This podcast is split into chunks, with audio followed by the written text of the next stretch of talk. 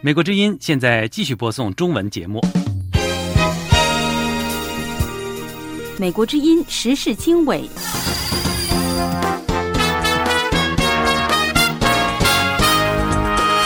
各位听众朋友，大家好，欢迎收听《美国之音时事经纬》。今天是中国时间二月十六号星期五，我是齐永明，在美国首都华盛顿播出这次节目。北京指责台湾当局在金门海域导致致命帆船事故，台北回应称执法过程并无不当。那个快艇翻覆，那船上四名人员落海，那我们徐光艇立即展开搜救。中共中央经济工作会议要求党政机关要习惯过紧日子。对此，评论人士指出：中共是中共，他不可能是跟着民众一起去过苦日子的。前中国驻美大使崔天凯说：“中国不会落入别人所设下的台海战争陷阱，而会以最符合中华民族利益的形式完成统一。”分析人士说。地缘政治还有它的军事扩张都遇到阻力，加上内部的经济问题会联动到政治维稳。详细内容欢迎收听《美国之音时事经纬》。首先由志远播报一组热点新闻：北京指责台湾当局在金门海域导致致命帆船事故。台湾周四二月十五号为其海巡署人员的行动进行了辩护。一天前，一艘中国籍快艇因太靠近台湾前线岛屿，被台湾海巡署人员追击。该渔船拒检，并在试图逃离时翻覆，造成两人死亡。台湾海巡署舰队分署第九海巡队副队长陈建文说：“那因为该快艇啊蛇行拒检，啊甚至甩尾啊，那导致那个快艇翻覆，那船上四名人员落海。”那我们徐光艇立即展开搜救，那陆续救起呃四个大陆渔民，那其中两个生还，那目前在本队进行侦讯，那另外两两位呃经过紧急送往蜀立金门医院急救，啊宣告急救无效死亡。根据民进党星期四发布的新闻稿，台湾身障律师陈俊汉英年早逝，享年四十岁。各党派及民众深感震惊与悲痛。The Chinese government combines cyber means 美国联邦调查局 （FBI） 局长克里斯托弗·雷十五号在慕尼黑网络安全会议上批评中国进行大规模的网络攻击。他说：“中国造成的网络威胁是巨大的，中国的黑客项目比所有最主要国家加起来的规模还要大。”据报，中国研发实验室致死率。百分之百的病毒，白宫称保持警惕。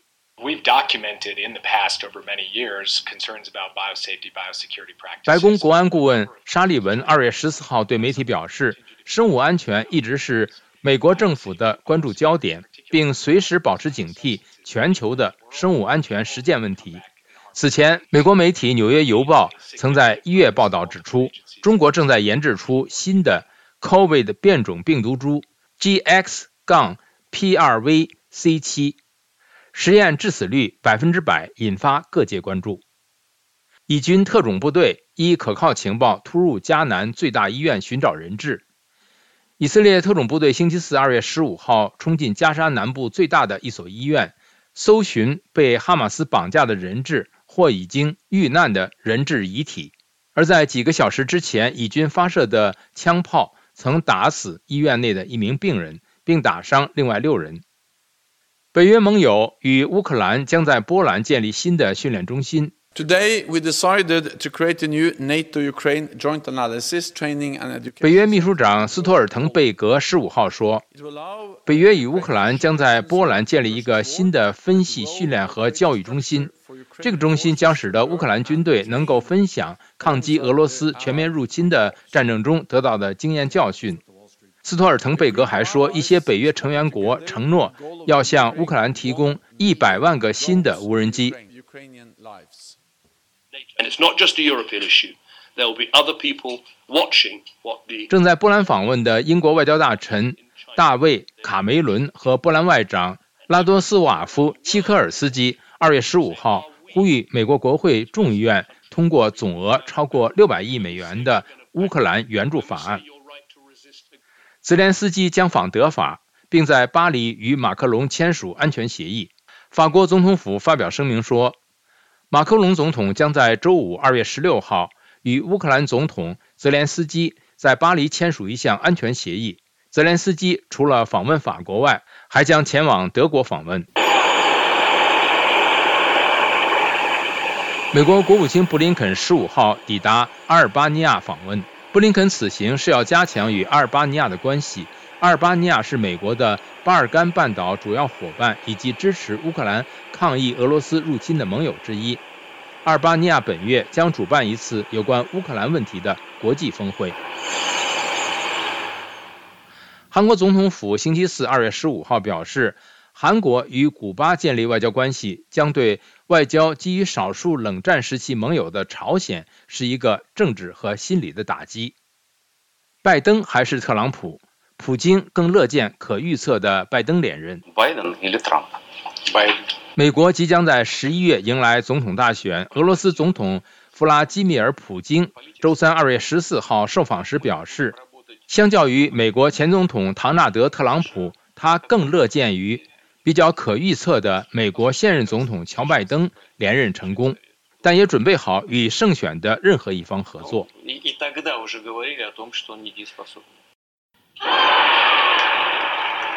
香港股市二月十四号迎来农历新年过后的首个交易日，恒生指数当天低开后小幅上涨，收在一万五千七百六十九点。有金融人士认为，港股今年困于低位的概率较大，但全球主要央行如持续祭出宽松措施，将有助于带动港股上行。The outlook for the year a dragon rather. Negative。好，以上是今天的热点新闻。观看新闻视频或阅读深度报道，请登录美国之音中文网，了解更广泛的话题。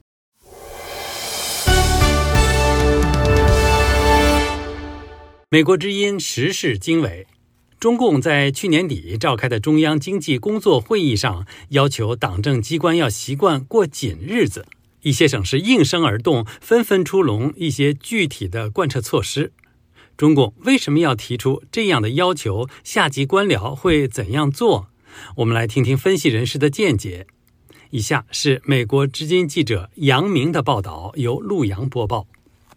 为了配合中共要习惯过紧日子的号召，中共中央纪委国家监委网站今年一月中旬发表一篇署名文章，指出“习惯”两个字。既道出了党政机关艰苦奋斗、过紧日子的极端重要性，也强调了过紧日子并非一时之需、权宜之计，而是需要长期坚持的原则和方针。总部设在加拿大多伦多的《中国之春》主编盛雪女士指出，习近平喜欢的是共产原教旨主义那样的一种意识形态和生活方式。所以说，从他个人风格上，在上台之后的这些年，他一直就一边是反腐。同时一直在呼吁一种简朴的风格。盛雪对美国之音说：“现在不得不一再的去强调要过紧日子了。那么，的确是说明中共现在的整体的经济形势是非常糟糕。”盛雪说：“虽然他们一再强调说经济这么好那么好，但是我们也看到，他们甚至在很多的数据上大量作假。比如说，为了要证明现在的经济增长。”就去把之前的数据调低，来显示现在是有了一个增长。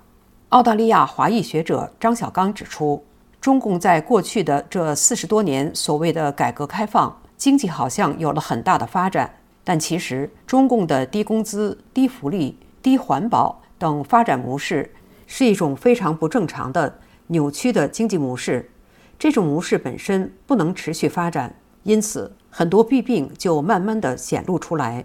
包括现在的房地产、金融等一系列的问题，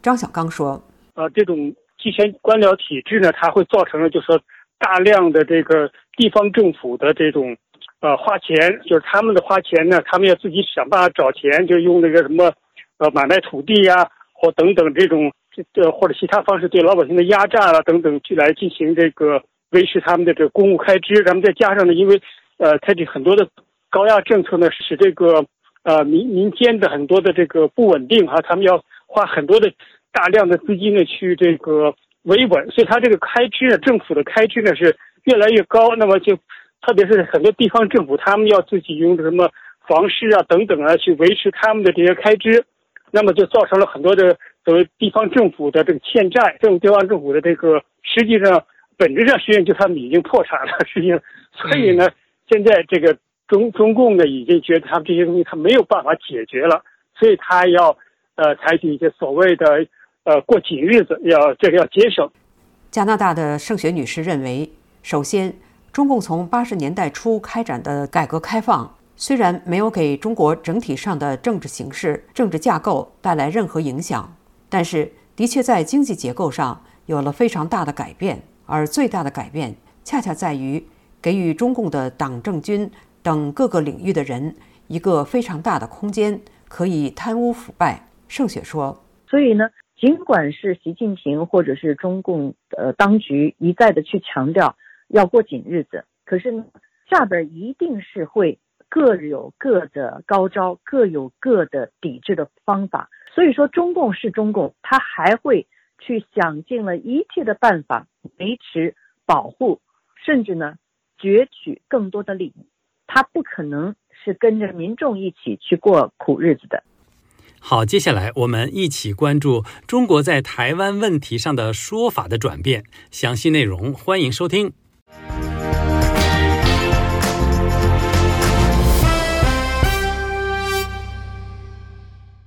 美国之音时事经纬》。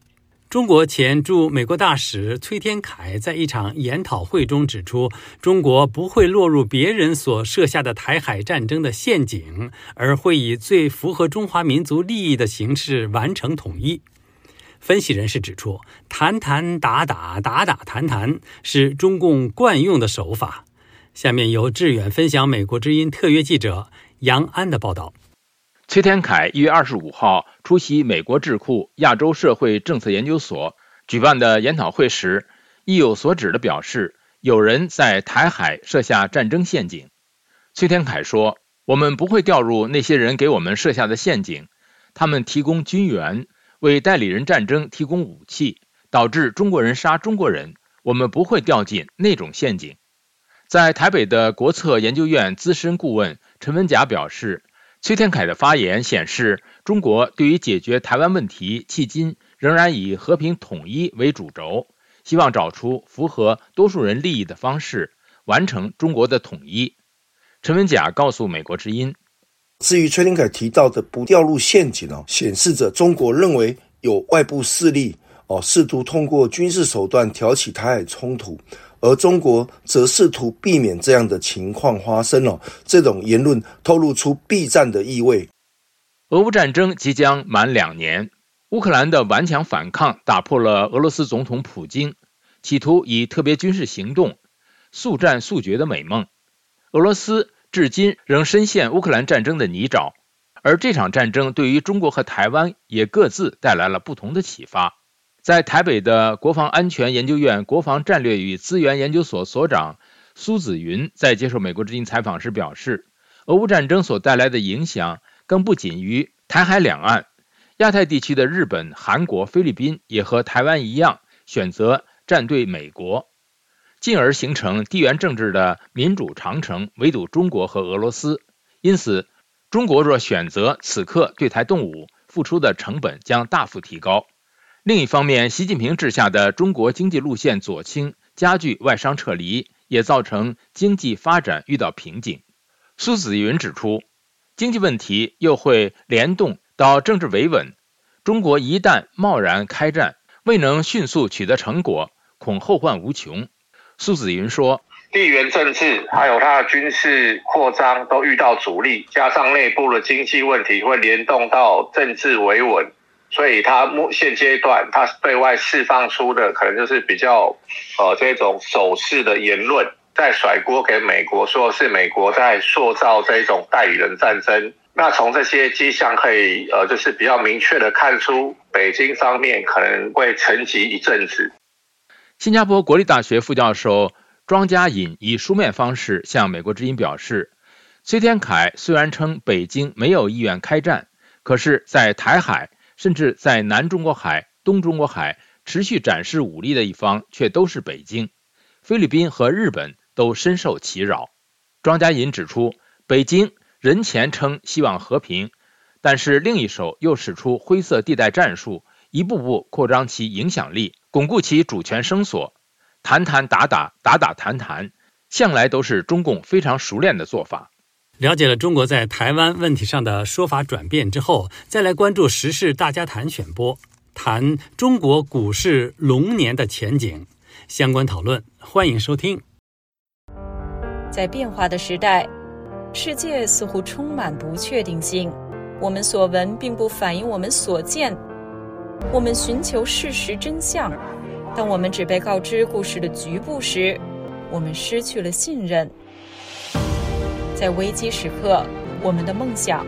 希望和期盼明天更美好的祝愿，赖于新闻自由。在美国之音，我们为您带来的报道，是人们冒险去观阅的。我们把世界连接在一起，并伴以事实真相。在美国之音，我们向您展示完整故事。美国之音时事经纬。中国股市下周一将展开龙年之旅，未来中国股市将飞跃龙门，还是会继续困于浅滩？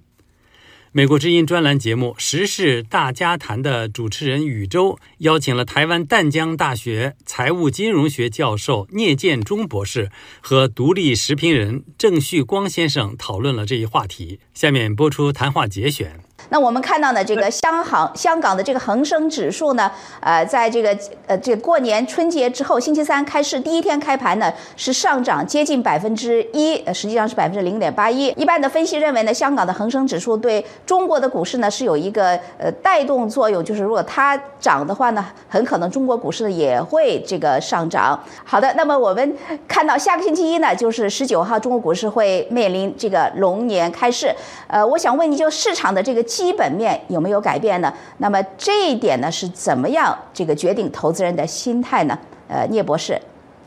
好的，呃，我相信大家都知道，这个国际的股市是联动的哈，不管是从美国的股市，当然美国它应该是一个最主要的领头羊，那美国的股市呢，它可能会带动全球的股市的一个跟进。那么再来有所谓的区域的股市的联动哈，比如您刚刚讲到的。那么我们的香港股市呢，可能会呢领先这个呃我们的大陆股市的开盘之后的指数的这个走势哈。那么我们这样分析一下，在这几天呢，不管礼拜五哈，我们这个所谓的美国股市开盘如何，我非常清楚的知道这两天美国的股市呢开盘的数字是不错的。当然我本人现现在是身处在台湾，台湾呢今天呢也是年后的开盘的第一天，它一开盘之后就大涨了五百多点，这个是有点吓死人的大涨哈。那么这个涨幅是非常之大，那么这个当然也是因为受到全球的这个呃，也应该以以美国的股市的带领这个啊为主要的一个呃指标了哈。那么当然，那您刚讲的香港股市在这几天也有涨，跟全球的这个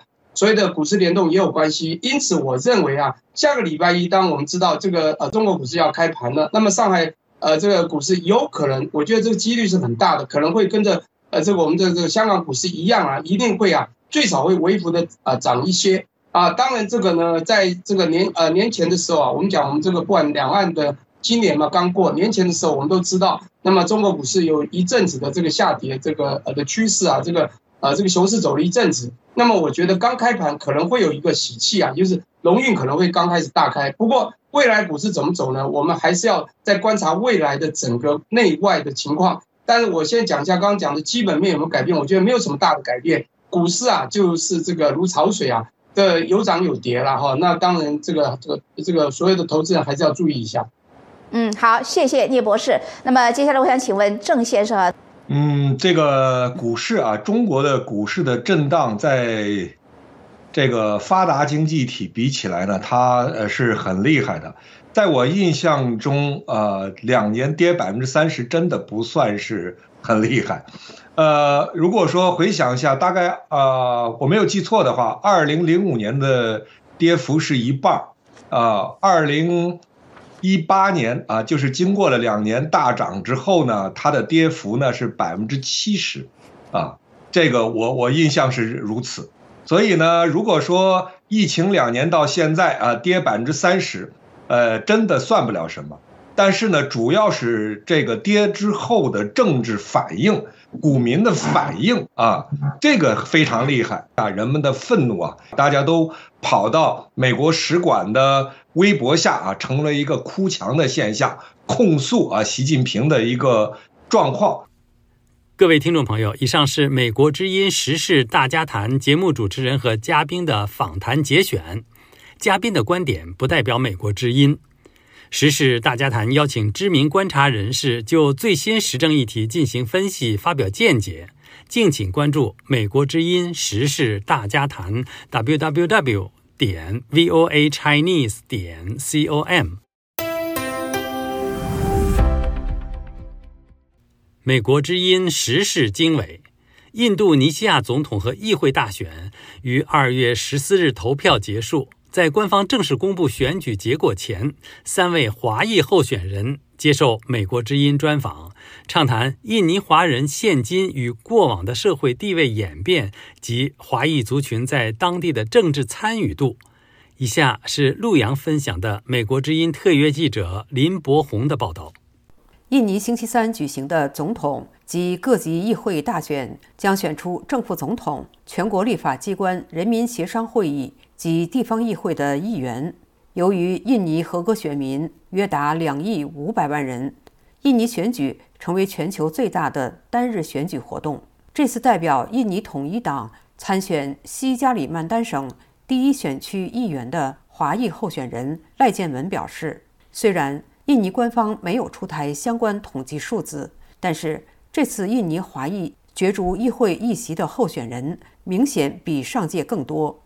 赖建文告诉美国之音：“现在基本上，我对华裔来讲呢，他们是特别关注、积极的参与，特别是省跟那省级的、跟市级或者是县级的议员是一起增加，越来越开放。”根据印尼华文报纸《国际日报》先前估计。华裔人口约有二百八十万人的印尼，前几届都有一定数量的华人当上全国人民协商会议和地方代表理事会的议员。估计二零二四年大选胜出的华裔议员人数会与二零一九年相差不远。身为印尼华裔，同时也在印尼总统大学国际关系系担任讲师的赖建文说：“希望自己成功当选之后。”能既由自身经验提升西加里曼丹省民众的整体教育程度。此外，赖建文还表示，由于台海两岸的冲突也会影响到东盟的稳定，因此他希望未来有机会从国防及外交的角度出发，再借由自己的华语优势，对雅加达政府提出有关两岸事务的建言。另一位印尼华裔候选人邓中岳。与赖建文同样为印尼统一党党员，他将在这次选举中与其他候选人角逐中爪哇省第一选区的议员席位。邓中岳认为，目前是华裔族群勇敢争取自己权益的大好时机。邓中岳说：“As a minority, because if we don't speak up, the majority will do whatever they want, especially the.” radical 呀，radical Muslim yeah.”。他说：“作为印尼的少数族群，如果我们不发声，多数族群就会为所欲为，特别是打压其他族群的激进的穆斯林。这就是为什么这是华裔族群发声的好机会。虽然我们人数少，但是我们想坦率发表意见。这就是为什么我们有兴趣参与政治。如果我成功当选，我将推广多元主义。”把对各种种族的包容放在第一顺位，因为印尼不是只有一种种族，只有一种种族的声音对印尼并不是好事。邓中岳说：“印尼议会若能有更多的华裔人士当选，不仅能减少不同种族之间的误解，还可能降低印尼不法事件的发生。”他说：“呃，most of Indonesian Chinese has a very quite good。”邓中岳说：“大部分印尼华人的经济地位都极为杰出，所以我确实希望，如果有更多印尼华裔进入议会，贪污情势就会减少，因为他们已对财富感到满足。他们希望入主议会，是因为为政府以及为印尼的未来贡献自己的人生。了解了印尼华人的社会和政治地位变迁后，再来关注专栏节目《石板民夫说三道四》，详细内容欢迎收听。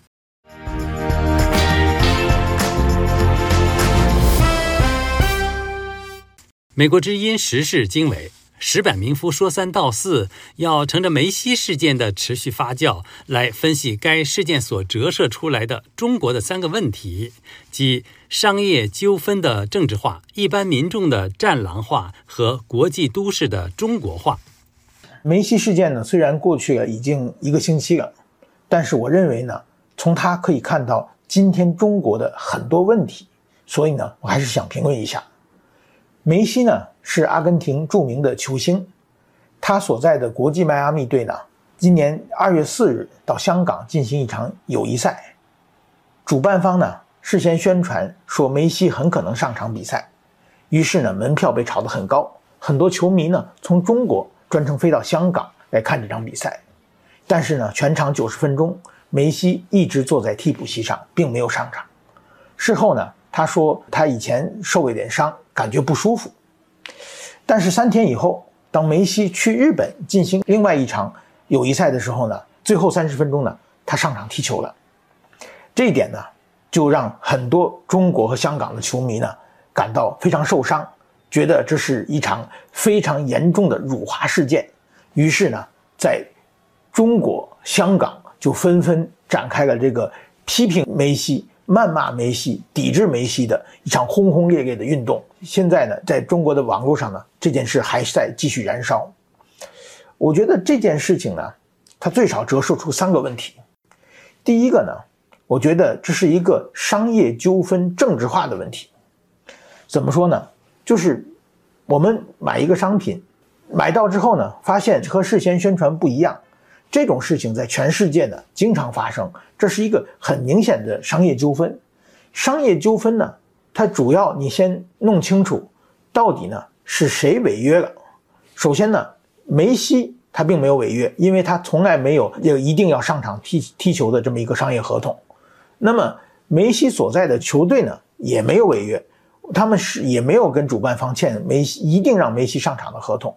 如果说违约呢，是这个主办方和买票进场的这些球迷之间的，他们互相的契约关系可能发生违约状况。那么呢，这个商业纠纷呢，就是该怎么告就怎么告，该怎么赔就怎么赔的问题，跟梅西是一点关系没有的，跟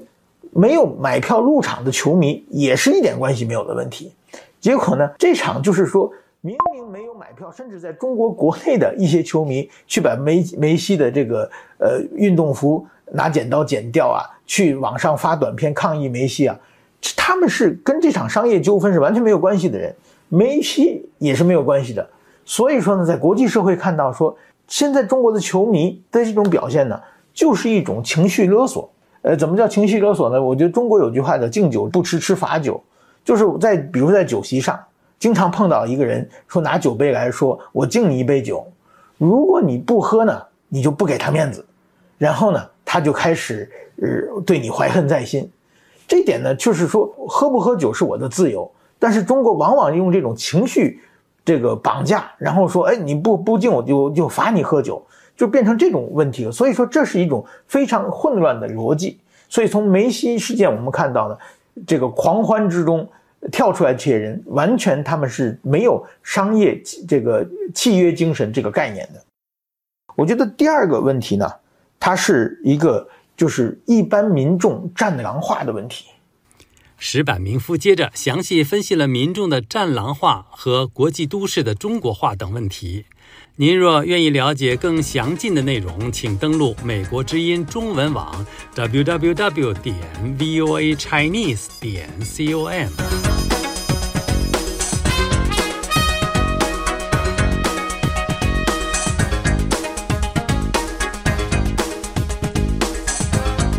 各位听众朋友，今天的时事经纬节目到这里就跟您说再会了。今天节目的编辑是志远，导播陆阳，我是齐永明。感谢各位收听，我们下次节目再会。